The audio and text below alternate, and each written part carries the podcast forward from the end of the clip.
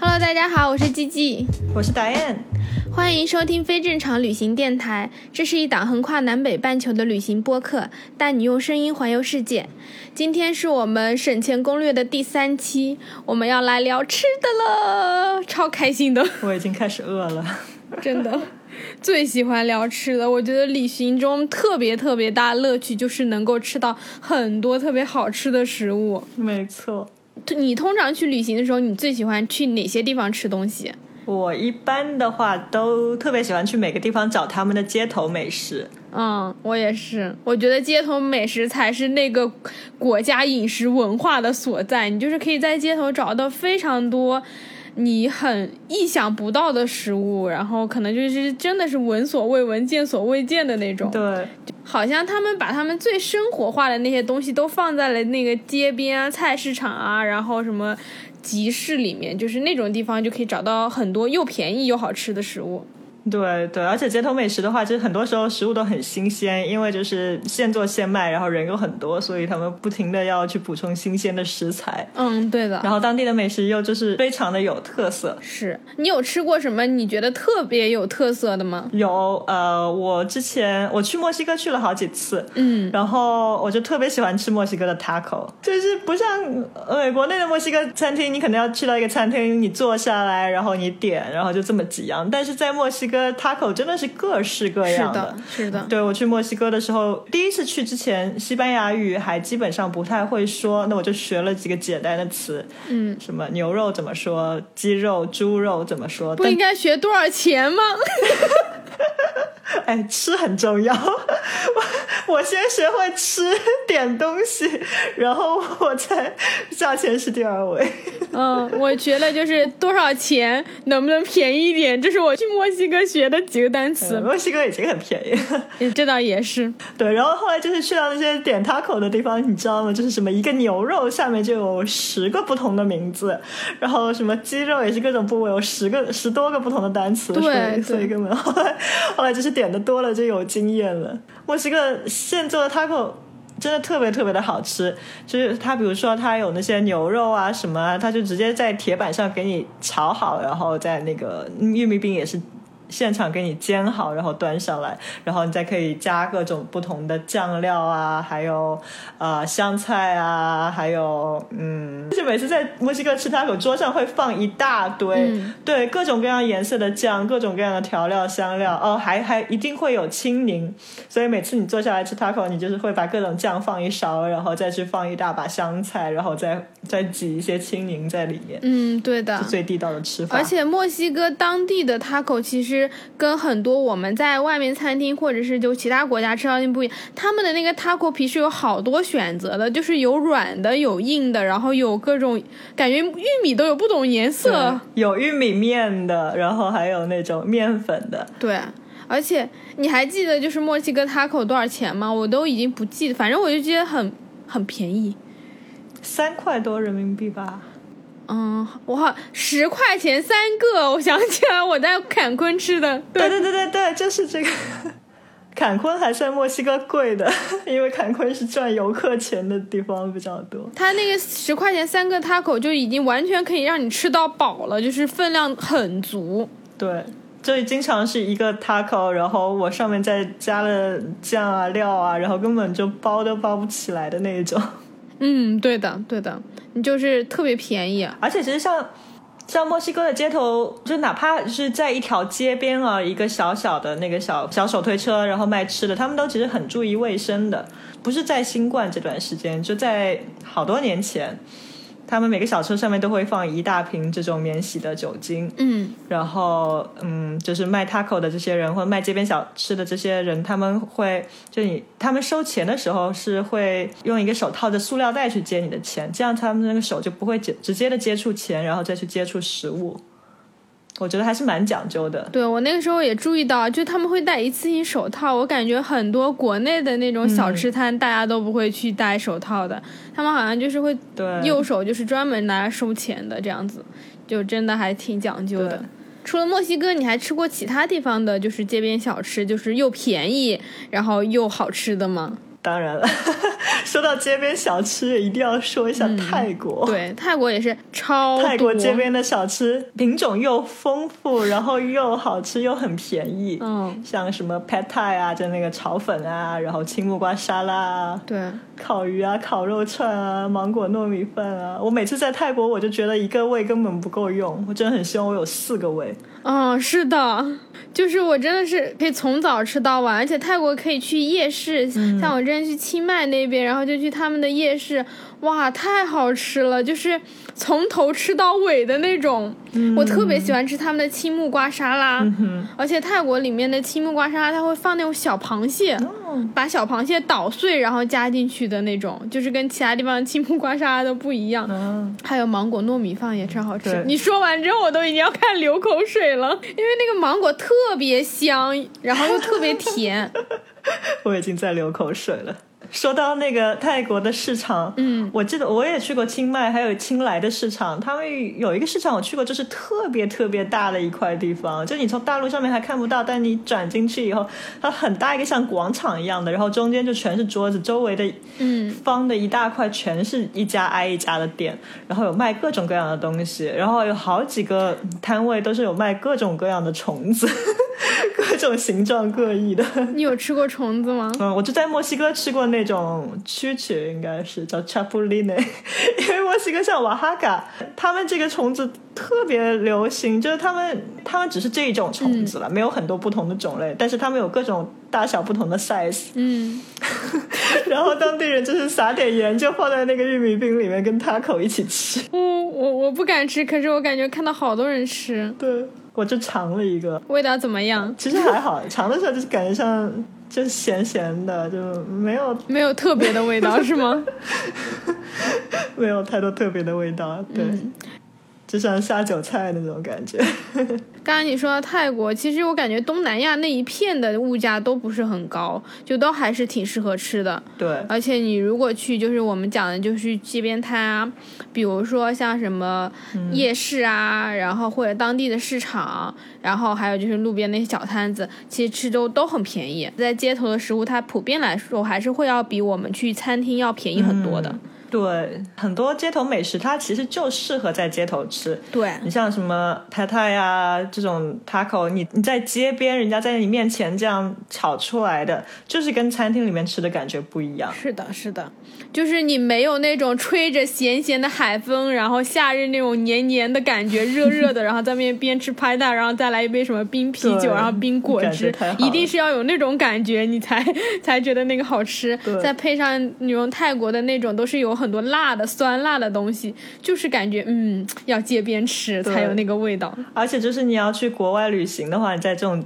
街头美食多的地方，然后看当地人都在那边吃，就这当地人认可的肯定都是很好的。嗯，是的，是的。你说到街边，我就想起来我在西安，我喜欢早起，然后我会早上起来去跟着当地的那种什么大爷大妈一起去吃早饭。比如说，我就走出去，然后看那些大爷里他们去哪，我就去哪吃。然后西安那边他们早上会起来会吃胡辣汤，大爷就有一个那种三轮的车推出来，就是一个大的那种缸，从里面给你舀出。来一碗一碗，然后大家就一起蹲在路边吃，嗯，就特别爽，而且超级便宜。因为西安不是回民街特别有名嘛，然后我在街头吃的那个胡辣汤，可能就是三块钱还是五块钱一碗。等我后来去回民街，就是有很多游客的时候，那个就变成十块钱、十五块钱。哦，游客多的地方不能去。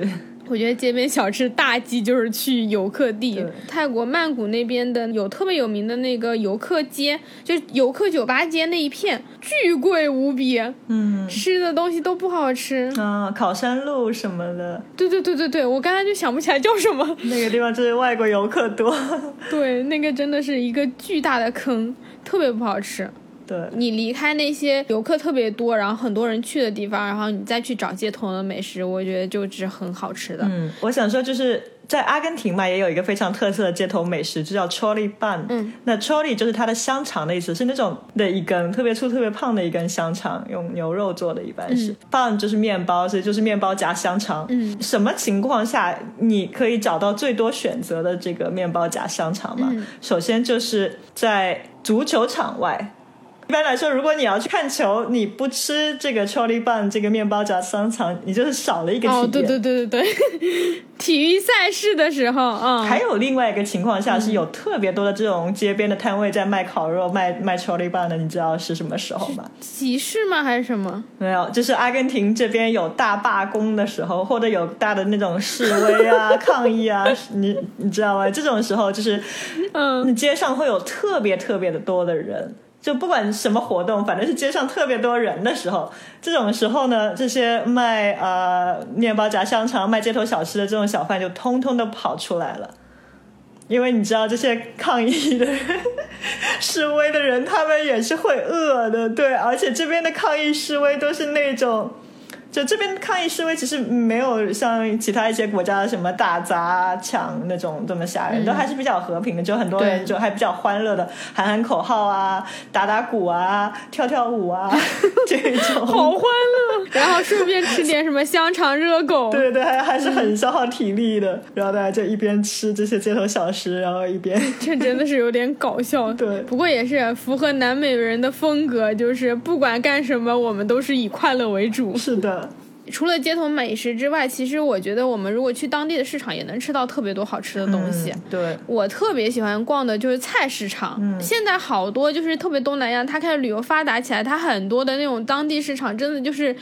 为了游客而造出来的一个市场，就是会告诉你说这边有好多好多小吃，然后好多摊位都在那里，确实很方便。但是你吃到的东西就不一定是最地道的。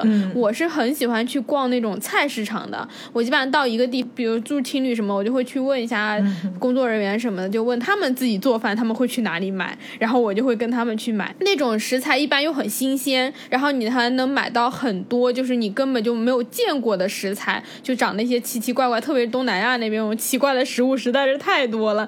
但是你有时候在游客那些地，他为了适应全世界各国游客的口味，他就不会给你卖那种让你觉得特别特别奇怪的，除非是那种猎奇的食物。嗯。但很多就比较当地的食材，你就是买不到的。但你去菜市场，你就可以买到很多，而且就跟人家聊天嘛，然后他就会告诉你说，哎，这个东西应该怎么做，就是就是像你在那个拉美那边的那些人都是一样热情的，他会跟你一直分享说。这个东西你要怎么做好吃？你回家就是应该这样这样这样这样做。就是你早上去菜市场，你就可以学到一本菜谱的做法，又好吃，然后又很便宜，还很地道，而且你还能学很多东西。嗯，所以我自己就是特别喜欢去这种菜市场，然后去居民愿意去的地方。另外就是，如果你想去那种什么集市、夜市的，就选离这些城市远一点的地方。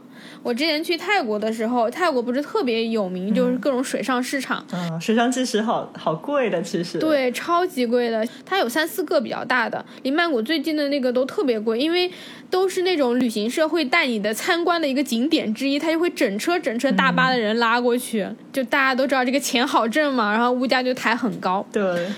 我那个时候去的时候，我就去搜，然后搜一个最远的，然后比较小一点的，叫大林水上市场，还是从曼谷市区坐车要坐一个半小时的车才能到那个市场。进去之后其实很小，它就是在河边的一个小小的。走进去之后就完全像是我们逛那种什么花鸟市场的感觉，就是前面有卖花卖植物的，然后接着有卖那种新鲜蔬菜的，再有卖那些他们做好的小吃，会有那。种就是渔船一样，但是他们那种渔船都是真的是当地人早上去捕了鱼，然后过来烤鱼的那种，你就可以坐在那里，然后点一个烤鱼吃，就价格很便宜。我记得那个时候我跟我朋友两个人，我们点烤鱼，然后点什么椰子，点他们各种甜点，就一大桌就是四五十块钱人民币。但是我们前一天就是住在那个考山路，我们去了一。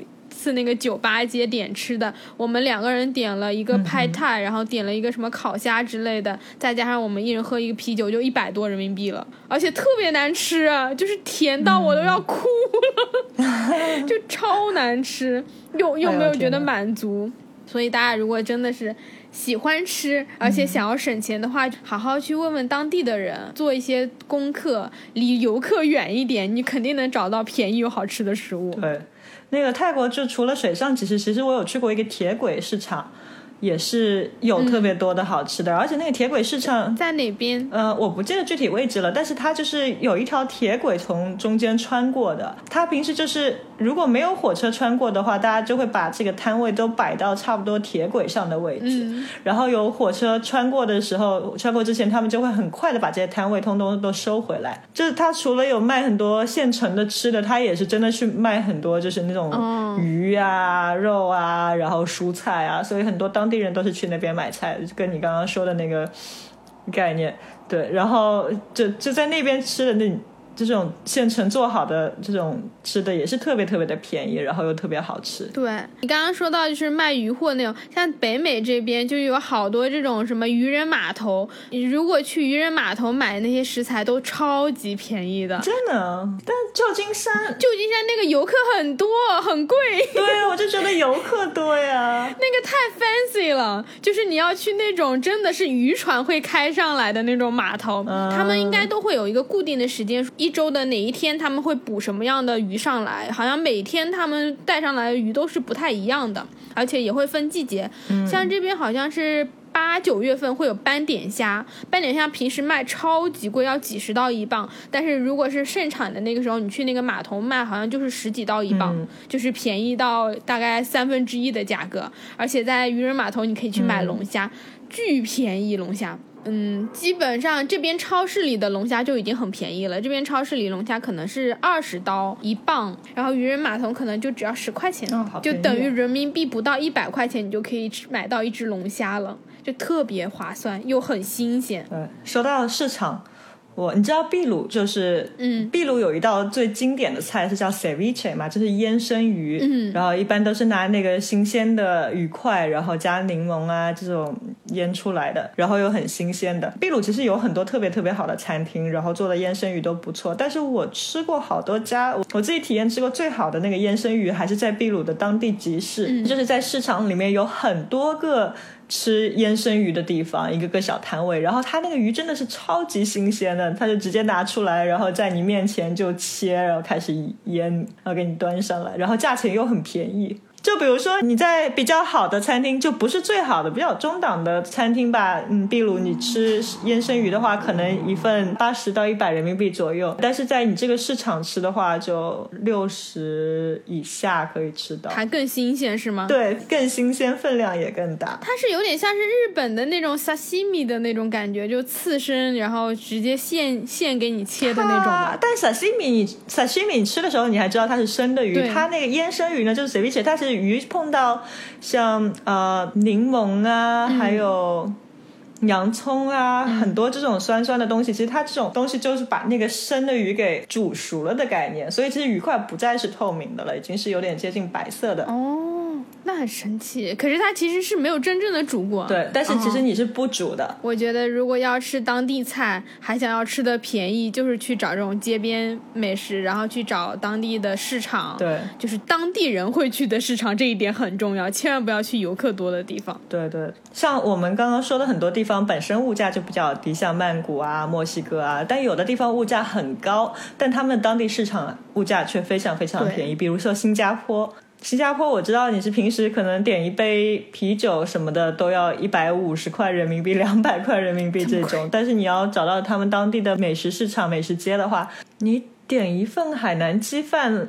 只要十几二十块人民币吧，反正特别便宜。哇，那也差太多了。对，真的是，所以很多当地人都会去当地的那些美食市场去去吃。而且新加坡的美食其实也很出名的，所以有一些像海南鸡饭，还有一些小吃都有被评为米其林。嗯，就一般来说，你知道米其林星级的餐厅都是那种特别高大上、高档的，对，特别好，然后装潢什么都很好的。但是在新加坡，就在当地市场里面都有小摊位被评为米其林星级的，所以就是你知道。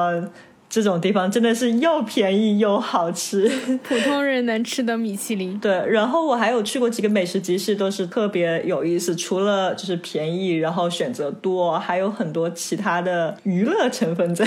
比如说我在南非的时候，我去那个开普敦，它有一个就每只有每周六上午开放，它有叫伍德斯托克市场，然后它有非常非常大的三个场子，然后还有现场乐队啊什么的，然后卖的东西都非常的。新鲜，色香味俱全那个感觉。嗯，很多市场确实有这样，它不只会卖吃的，它还会卖一些什么手工艺品，或者一些当地他们会卖的一些什么生活用品之类的。就是你可以见到很多不只是饮食这一方面的文化，还有很多其他他们当地人生活需要的东西，他们也会摆到那个集市上去卖。这也是我挺喜欢逛的原因。对的，还有像欧洲的圣诞集市，我有一年在德国南部，然后就每一个小城市，哪怕很小的小镇都有圣诞集市。对，都有。之后，对你就可以买到这种热红酒啊，然后还有特别特别好吃的一些香肠啊，还有就是外面裹了焦糖的苹果。哦，对，就是加拿大这边也是温哥华有一个小的地方叫 Granville Island，它那个很小的岛上就是跟你说的一样，嗯。也是一个很小集市，但它那种感觉就是更偏向于文艺的社区，里面卖的全都是有机的，然后当地人自己做的。就是很多都是周围的社区的人做的，然后他们去那里卖，就会卖你刚刚说的什么烤香肠，然后什么甜点，然后各种腌制的或者是那种糖果之类的，就特别好。而且一到圣诞节，他们就会有圣诞节的什么特别的饮品，然后特别的饮料出来，你就可以买到很多就是有节日气氛的东西。对我去过一个最好玩的温哥华这边，他们有很多社区文化，所以他们会自己有一块种菜的场。地就是这个小区的人在那里种菜，然后他们自发组织说周末的时候我就给你卖菜，弄个小市场，对，就跟农贸市场那种感觉，但是很小。华人吗？不是华人，因为我听说很多华人在国外的华人喜欢在自家院里面种菜。对的，对对对，特别是现在疫情，我有好多朋友他们都在家里种菜呢，但是那种就偏自给自足。可是这边有好多就是 community，他们那种社区，他们为了什么增进大家社区感。感情就给大家每个人家里分一块地，然后大家就去什么种番茄，有点像科普教育。你可以带你小孩去看看什么这个番茄是怎么长大的。完了，他们种完之后就会多出来很多剩余的食材。然后他们就会在那个市场卖，是也没有人撒农药，就特别特别的健康，就真正的有机，因为就很小规模，而且你买到的价格就会很便宜，挺好的。对，我记得我当时在法国也是，在法国交换，法国很多的城市也是每周末都有一些集市，就平时就没有，这是一个小广场，但一到周末，城市周边各个小镇啊，这些农民啊什么，他们就会来卖他们最新鲜的这些食材。然后不得不提的就是台北夜市，哦，对我好想去台。台湾吃东西，对的，然后也是非常的便宜又非常的好吃，选择也很多。你说完这个之后，我就想立马飞到台湾去，因为台湾的好多夜市都一直在我的 list 上，我就想说，我要去这个夜市吃这个，去那个夜，就列了整整一个表，特别想去吃。对我在台北的时候也是好希望自己有多几个胃，对，可以多吃几顿。因为比如说你看到那种那个小小的牛肉面馆，然后你吃了一碗面你就饱了，然后你到夜市还有各种东西。就完全就吃不下。除了市场夜市以外，其实还有就是餐车 （food truck），在很多国家也是一个很好的选择，尤其是在那些物价高的国家，这些餐车的吃的也是可能大部分都是快餐了，但真的是非常好吃。这种像在北美比较多，北美很。然后还有我在智利也是有一次，因为智利其实物价还是蛮高的，我觉得算南美最高的了。那有一次我在智利，它有一个餐车卖汉堡，他们有很多卖汉堡的餐车，然后他那个汉堡你知道吗？你可以加各种各样的料。我点了一个汉堡，它那个牛肉饼都是现做的，现场拿那个散的牛肉出来给你捏成肉饼，然后给你煎蛋，给你放那个焦糖洋葱什么的，哇，太好吃了！你说完我都觉得很好吃。你说到焦糖洋葱，我就已经开始流口水了。我觉得我吃过最好吃的汉堡之一，就是在街边，然后又很便宜。对，北美这边真的挺多餐车的，像温哥华这边就是有好多，他们就是会固定在一个点。这边的餐车它不是流动性的，它需要政府发给他们执照，所以他们其实是每一个餐车他们的那个开的范围是有限的，它只能在这一个地方。但是餐车上的食物真的确实要比其他地方便宜。非常多，在温哥华这边，可能你平时要吃一个什么三明治、汉堡那种好一点点的，都要八九刀、十刀这样子。但如果你去餐车买的话，可能它就是六七块、五六块这样子。那除了我们可以去街边吃，然后去这些夜市之外，如果我们想要吃餐厅的话，有没有什么比较好的选择？就是可以吃到便宜又好吃的餐厅。其实，首先就是如果我们要去目的地找那些又便宜又好吃的餐厅，我觉得一定要去吃当地的一些特色菜。很简单，其实因为就是食材是这个地方产，然后又是这个地方做的最好的。你比如说，你去到很远的地方，然后你总是要去中吃中国菜，那首先这些食材可能在国外也会比较对。就你你在中国一瓶酱油，你在国外的价钱就会翻很多倍。是。然后很多食材又不可能那么全，所以做出来的味道又不会很正宗。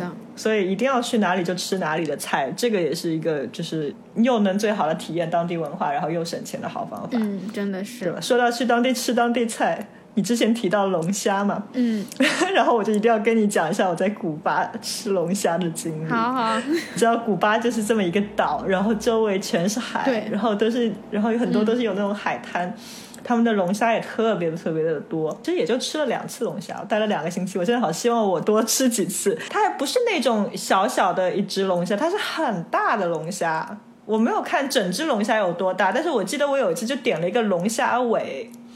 然后它那个龙虾尾呢，反正很厚的一块，然后很大的一块，就跟我手掌差不多。哇，那那那个龙虾很大哎，就很好吃。然后那个肉又是哇，就是又超级弹牙的，特别鲜的那种。对对对，特别鲜。然后也就十几块美金的样子，人民币百块钱左右。对，那很便宜了。对，一般十几块钱的就真的是很便宜，很便宜了。对的。然后就是龙虾，其实在古巴还是算贵的，因为。你要点其他吃的话，你会更便宜一点。但是在古巴，你想想龙虾在其他国家那么贵，那你在古巴吃龙虾，其实等于是赚到的。然后再加上古巴鸡尾酒也是非常非常便宜的，比如说像莫吉托、Mojito，很多地方是两美金就可以买到。做的这比上海啊，比很多欧美的国家都好喝太多了，因为他们很多地方会用那种成年的朗姆酒。然后加上特别新鲜的薄荷叶。一般国内不是给你朗姆酒啊、鸡尾酒啊，就是用一个小小的量杯，然后给你量一小杯放进去。对，他们是整瓶倒吗？对，不仅仅是整瓶倒。我在古巴有一次点莫希头，他们就在我面前做，然后是拿了两整瓶朗姆酒一起往杯子里倒。然后后来，其实我还是蛮能喝酒的。有一次我点的那个莫希头实在是太烈了，太多酒精了，我只能让他们给我不停的往里面加。加冰块，加苏打水，我才能喝下去。真的，真的，我深有体会。我在温哥华这边也有一家，也是南美人那边，就是加勒比风情的那个酒吧。嗯，然后他们就是用料超足。我去其他酒吧，你就感觉喝的那些都是掺水的，我就是可以随便喝鸡尾酒，反正掺很多水我也喝不醉。但去那家，我基本上喝一杯我就开始晕，因为我觉得他们至少放了半杯的 tequila 在里面，真的是超级容易醉，就是。你去当地吃的那些东西，他们会给你加特别足的分量。对的，有时候你去吃，他们会觉得，嗯，这是代表他们的食物，他们还会放更多的心思去在那里做菜，然后就是努力要给你呈现最好的那一面，所以你往往吃到的东西都是完全物超所值的。对，然后还有就是，比如说阿根廷是产牛肉的。就到处都有吃牛排，而且你哪怕是去到一家很好的餐厅，其实牛排都很便宜。就坐下那种餐厅，我前两天去了一家餐厅，跟另外一个女生，我们两个一共点了一块四百克的大牛排，而且是很好的部位，差不多最好的部位的那种。嗯。然后呢，他还给了很多很多的配菜，就装在一块大木板上面，给了一大堆沙拉，然后薯条，然后鸡蛋，然后洋葱、红椒，还有南瓜，这些整整一大。盘配菜，然后再加这么大两块牛排，然后就这一份哈，只要五十多块钱。我的妈呀，五十多块钱人民币是什么概念？你连一块生的牛排都买不到好吗？而且我我们是两个人分哦。我这个给大家讲一下，就是正常你在餐厅里卖牛排，有一些高级餐厅会它会标克数，一般都什么一百八十克、两百克一块。嗯，你这四百克就是两块牛排了。对，我们两个人就买了这一盘东西就吃撑了，你知道吗？然后我们还点了一瓶葡萄酒。葡萄酒加牛排，然后加小费，最后每个人就付了四十多块钱。我的妈呀，好便宜啊！四十多块钱，我感觉搁在上海，你也就在什么来福士广场底下吃一碗面，三十几块钱，对吧？对，真的在阿根廷就是人民币六十块左右，你就可以吃到很好的牛排加加葡萄酒了，在餐厅里。然后你要自己做的话就更便宜了。对，我就感觉放在国内，你买肉都不止六十块。对。我之前就是有在阿根廷买过牛排，你知道吗？买了嗯一个肉铺里面最贵的那种牛排，然后我买了一块，我让他切了两百克，只要五块人民币。What？对，一杯奶茶现在都不止五块钱，真的是天哪！自从发现了这个以后，我就隔三差五吃牛排，因为做牛排又很方便。对，一定要吃够本才行。所以真的是大家去当地就一定要去吃当地有的那个食材，那样才是最省钱的。对的。得教给大家怎么去找，对吧？你不能光在这形容好吃了，然后没有教会方法。你先说说你通常是怎么找的？我通常因为一般是出去旅行，我会住青旅，嗯，比较多。嗯，那在青旅的时候，我就会在问青旅的志愿者啊，还有其他的背包客啊，你们有没有去过什么比较好吃又便宜的地方？对，一般他们推荐的话都是性价比很高的餐厅。上一期其实也有讲过，如果你在你住五星级酒店，你问五星级酒店的礼宾部，肯定他们是往给你往最贵的地方推荐，然后最贵的这些餐厅，看他们可能自己都没有吃过的。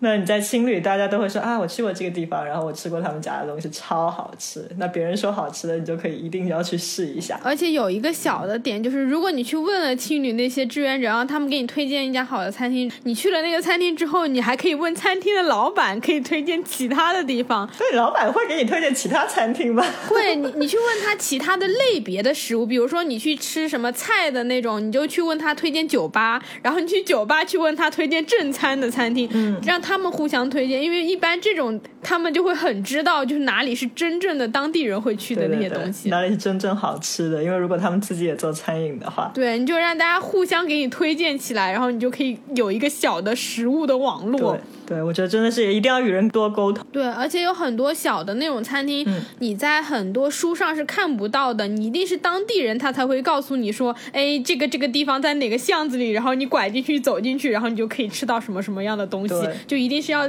这样子问他们口头上，他才会告诉你的。除了就是问别人，我也会就是在网上看啊，或者借助一些 A P P，嗯，像在国外的话，一般是用 Yelp 还有 Trip Advisor，就是猫头鹰，这些都特别有用，还有谷歌地图直接打开来。你要搜餐厅，它就会有很多餐厅，然后它上面有很多就很更新的评价，对，有多少星多少星，然后还有就是那个餐厅的话，基本上都会标明就是有多少个价格符号。是的，如果你想找又好吃又便宜的餐厅，那很容易就找评分高的，然后就是价格符号少的。嗯，通常这些价格符号少的还是特别当地的、特别地道的一些地方。对我特别会去看的一点就是我会去看评论里面的图片，我不太相信餐厅自己拍的，我相信那个客户他们自己拍的写的评论，嗯，因为有时候你去国外嘛，我的西语肯定没有你好，我有时候我也念不出来这个东西是个啥，我就会拿着评论的那个图片去点说我要吃这个，我要吃这个，对 对对。I want this, this, this and this，就这样点。我走进一个餐厅的时候，我会到处看看别人桌上都在吃什么。对对对，我也会。很多人都特别愿意给你介绍的，就特别热情，他就会跟你说你一定要点什么什么什么什么，而且推荐的一般都特别好。嗯，对。哎，你知道我发现一个。就国外很多地方哦，可能国内也有，但是我在国外的经历比较多。就国外很多餐厅，你让那个服务员给你推荐哪一个菜比较好，嗯，就比如说你看到几个差不多，但是你其实搞不懂，或者你又不能做选择的时候，就问服务生，你说你会选哪个？你觉得哪一个比较好？他们会很诚实的告诉你，他们并不会就是一直推荐最贵的那个。他们有时候会说啊，其实我自己个人更更喜欢这个，然后这个又更便宜，就他们经常给我推荐。这样子说，是的，是的，我我也有遇到过很多国外的那些服务员，他们会给你很多就是很中肯的建议，他会告诉你说我们最有名的是什么，对，然后他会询问你的喜好，比如说你喝酒的话，他会问你是你喜欢什么样的口味，偏甜的还是干一点的，然后他会给你推，然后他会也会告诉你说，哎，我自己最喜欢的是哪一款哪一款，而且我特别喜欢外国人一点，他们太会夸人，你不管点什么，他就说 good choice。他都会跟你说点的好。对的。除了我们刚才讲的几个点，就是说你可以去问青旅的老板，问别人，甚至让餐厅的老板帮你推荐。包括我们用一些软件之外，其实我觉得我们在国外找一些便宜餐厅，很重要的点就是你要挑对时间，对，然后挑对餐厅，因为很多食材它是有季节性的，而且很多国家都是有一些他们的美食节，对，或者他们当地的节日，甚至有一些国家他们在旅行淡季的时候。候，为了促进消费，他们会很多打折的时候，你一定要挑对那个国家，他们比如说最近在打折的那个时间点，然后你去餐厅，你会可以吃到很便宜、很便宜、很便宜的菜的。像北美的餐厅，他们都会有那个 Happy Hour，就大概是下午呃三点左右到六点，就是午饭之后，然后到晚饭之前那一段时间，你去那些时候吃，基本上所有的食材，然后酒都是半价的。阿根廷会到八点。不过阿根廷人吃饭也很晚，阿根廷吃晚饭一般在九点半以后。对，阿根廷吃饭晚，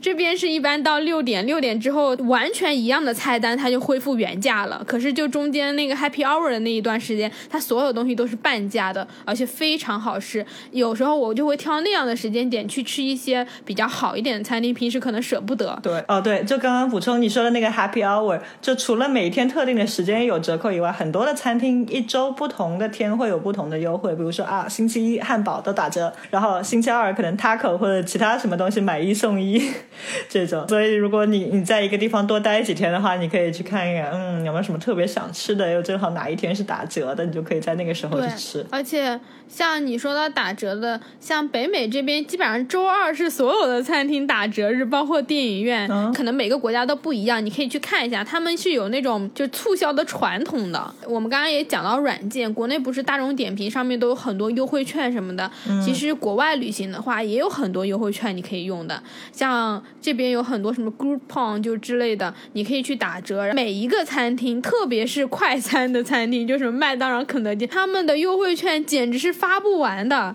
你就去上他们的官网，然后去下载他们的优惠券，每周都可以用不同的 coupon。嗯，对。然后还有很多青旅也是，就有很多比较就是大的青旅，他们会有自己专有的地图，然后地图上面就会直接给你。把推荐的餐厅都写出来，然后也会跟你说，就是如果你去这些餐厅，你说你青旅的这个名字，你就可以直接在这个餐旅餐厅里面收到一个很好的折扣。嗯，对。我之前就是在在西班牙、在法国，然后就欧洲很多餐厅，他们工作日都有一个午市套餐，然后有时候就是这午市套餐不单单是在中午可以吃，可能一整天都有的。这种比如说在西班牙就叫 Menu del Dia。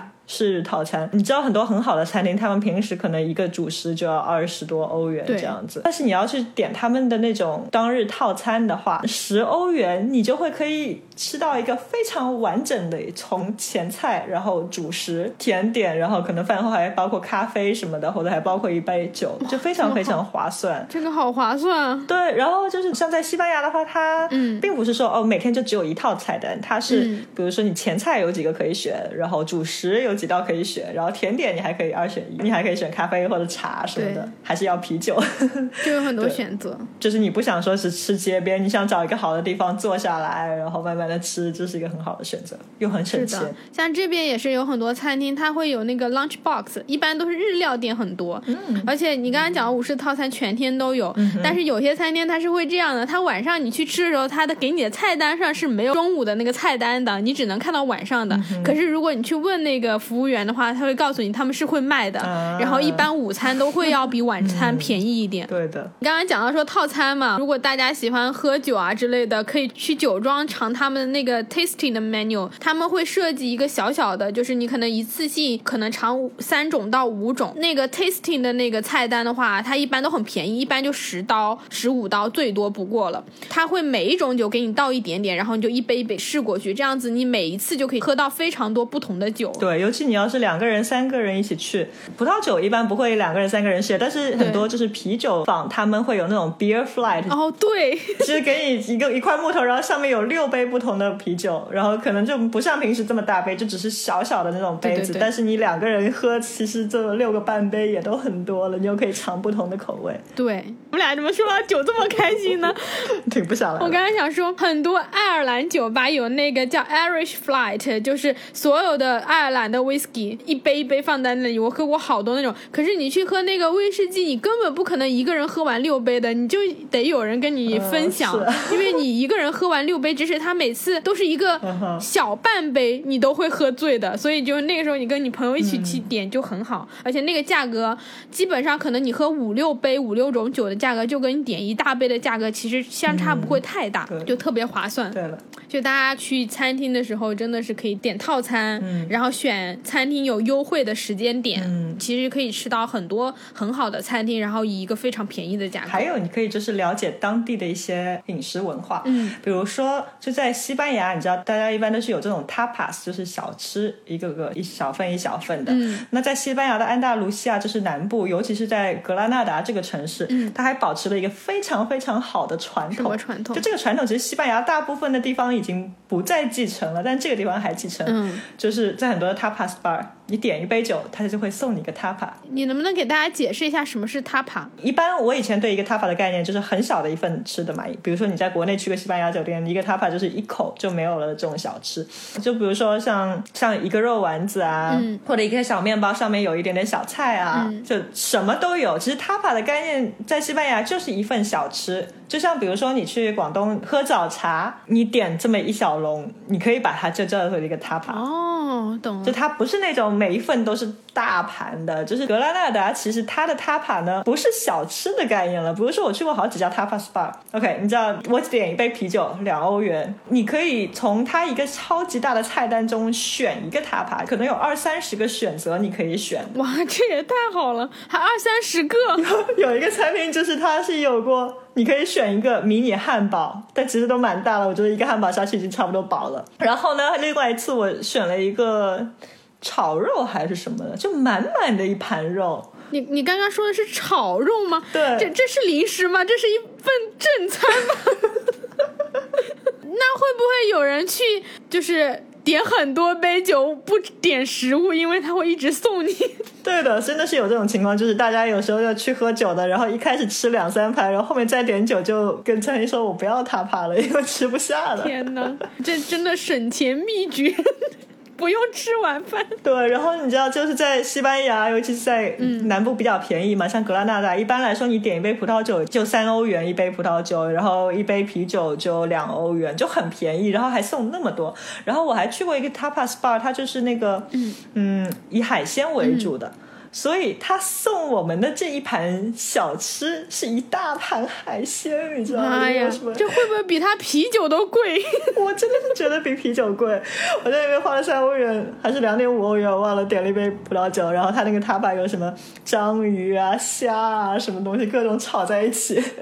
然后第二盘的那个 tapa，，它是送了你一大盘鱼什么的，就真的是非常的划算。所以我在那个地方就是每次我饿了，我就去点酒，就为了吃那个免费的 tapa。点酒送吃的，这是有够划算的。所以基本上每天就只要付酒钱，餐费就省了。这个可以，这个攻略非常好。还有一点就是一个变相省钱法，嗯、很多发展中国家其实有很多非常非常好的餐厅，就是比如说米其林餐厅啊。嗯、一般来说，我们概念中米其林餐厅都非常贵的，人均要什么一两千、两三千的这种。对的。但是其实，在很多嗯、呃、国家像，像像泰国啊、秘鲁啊、墨西哥啊，他们都有非常好的餐厅。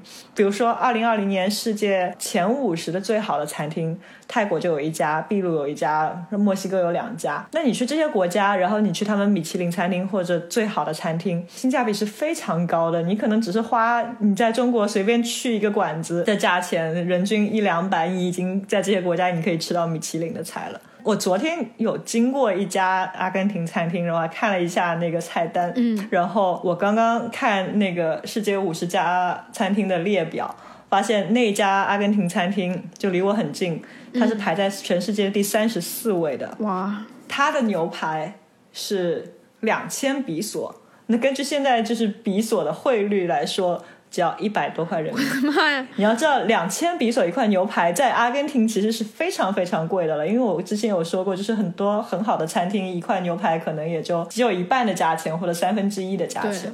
但这是世界最好的餐厅之一啊！我我打算过几天去看一看。这也太好了吧！就是米其林餐厅，哎，一百多块钱的牛排，一百多块钱，在国内只能吃必胜客的牛排吧？没有看不起必胜客，但是。但是我就想说，你在正常我们这种餐厅里面，一百多块钱，你就只能吃一个连锁餐厅的牛排啊。有时候连锁餐厅的牛排都不止一百块钱呢。对，米其林餐厅，哎，这也太好了吧！其实就是你要吃的便宜哈，除了阿根廷牛肉多，本来牛肉就相对便宜，还有就是这个国家通货膨胀太厉害了。你想想，就是可能十几年前、二十几年前，一美金是等于一比索。就阿根廷的货币，我去年十月底到阿根廷的时候，一美金等于六十比索，现在一美金等于一百三十比索，通货膨胀也太厉害了！真的是一年不到的时候，就是从六十比索到了一百二十比索。所以其实前几年听别人就是去过阿根廷的一些背包客啊，一些旅行者都说，阿根廷是南美物价最贵的地方之一。嗯，现在通货膨胀了一百三十倍。对，所以你想那个时候你要是去去阿根廷吃。吃饭啊，餐厅吃饭啊，其实消费还是很高的。对，现在其实那个价格在涨，但是涨得远远的没有比所贬值的速度低。所以你 如果你选地方去旅游去吃东西，你 就专门挑这种通货膨胀特别厉害的国家，然后挑他们货币最低的点去。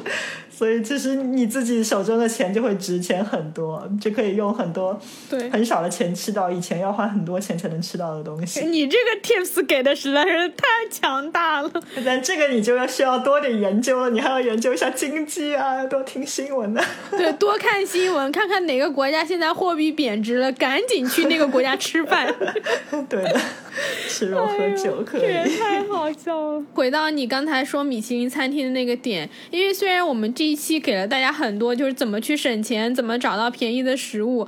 可是我觉得省钱也是一个比较相对的概念。嗯，我们虽然出去玩要省钱，但是你还是要有一些比较好的体验。刚刚我们讲米其林餐厅，那你在发展中国家或者一些像你刚才讲通货膨胀厉害的地方，对，你就可以以一个在国内你可能吃正餐餐厅的价格吃到一个。非常非常好的餐厅的食材，那同样也是一个省钱的概念。因为你平常你去吃个米其林餐厅，你没有个一两千块钱，你根本就下不来的。这个真的是比你吃街边的还省钱呢，一下省好几千。对的，所以我这段时间在阿根廷就是 天天吃牛排喝酒。那我们刚刚聊了很多餐厅，还有便宜的吃饭的地方，其实还有更便宜的方法，对，解决旅行中的伙食。嗯，什么？自己做饭？对呀。真的，想要真正的省钱，就是自己做饭。因为你去餐厅还是会有餐厅的成本，你要付服务费，然后他们有他们自己的运营成本。不管怎么算，你一定是自己做饭是最便宜的。所以我们也要来给大家分享我们两个人对，就是最省钱的方式吧。至少是我自己，真的大部分时候我都会选择自己做饭，特别是长途旅行。对。如果你就旅行一个星期、两个星期，然后你跑五六个地方，那就算了。那我建议你还是就是去吃街边的，然后去去找当地的特色餐厅。对，因为毕竟你自己做饭还是要花时间的。是的。但是如果真的是在一个地方，比如说在一个地方你待一个星期，你可以有很多顿在外面吃，然后你也可以剩下来的就自己做饭。对，通常的话，我自己是会在青旅做饭比较多，因为青旅它一般都会有自己固定的厨房，所以你就可以买很多食材啊，然后放到青旅的冰箱。箱里等你玩回来之后就去做。像我通常的话，我是早餐和晚餐会比较选择自己做，中午的话还是会在外面吃。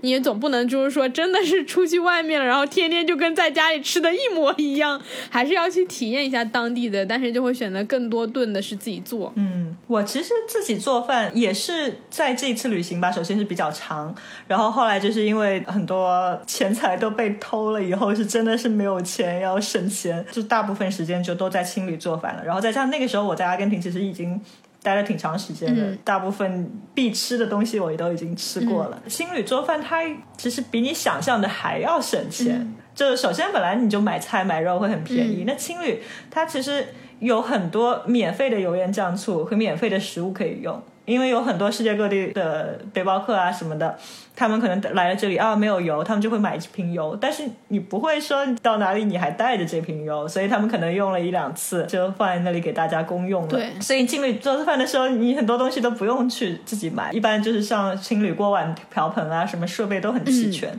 是的，而且在青旅做饭的话，你还可以跟别人 share 那些食材。有时候你跟有些同伴，你可以大家一起买一个大份的食物，然后一起分。或者就是你遇到不同国家的文化背景，他们会做他们特色的菜，就是你可以大家拼在一起吃，然后尝一尝对方国家的特色菜，也挺有意思的。就是还也是蛮不错的体验。对。还有比如说我在那个南非开普敦那个青旅嘛，只是我们大家都已经待了好几天，很多地方也都吃过了。那有一次就有一个阿根廷的一个女孩子，然后就提议，哎，我们一起做 taco 吧。嗯，所以后来我们就一帮人一起去了超市，然后买了不同的料，然后回来就是大家分工合作做不同的东西。嗯，有的人做做这个馅儿，有的人做那个馅，然后有的人在就是搅牛油果，就很有意思，因为。你可能本来有打过招呼，没有那么熟，但是 就是这个也是很好的一个体验，增进感情的，对，增进感情，对对对，然后东西又特别好吃，嗯，坐在一起吃又可以聊聊天，了解一下别人的故事。是的，就是美食跟音乐是一样的，它是共通的。嗯，大家在听到好听的歌时候，也会有共同的感触。你在吃好吃的东西的时候，也是没有国界的。对，不管你是来自哪一个地方，大家。谈到吃的都同样很兴奋，然后就会跟你分享。就是你在外面旅行的时候，这是一个非常好跟大家交朋友，然后打开那个话题的东西，就是分享我们家乡或者你国家的好吃的食物，对的，特别好。对的，我之前在嗯，也是在门多萨的时候，有特别多的巴西的旅客，嗯，通过他们，我就认识了很多巴西的一些美食，像什么肥刷啊的什么的。就虽然我没有去过巴西，但这些东西我都已经了解了。嗯，就为下次旅行做准备。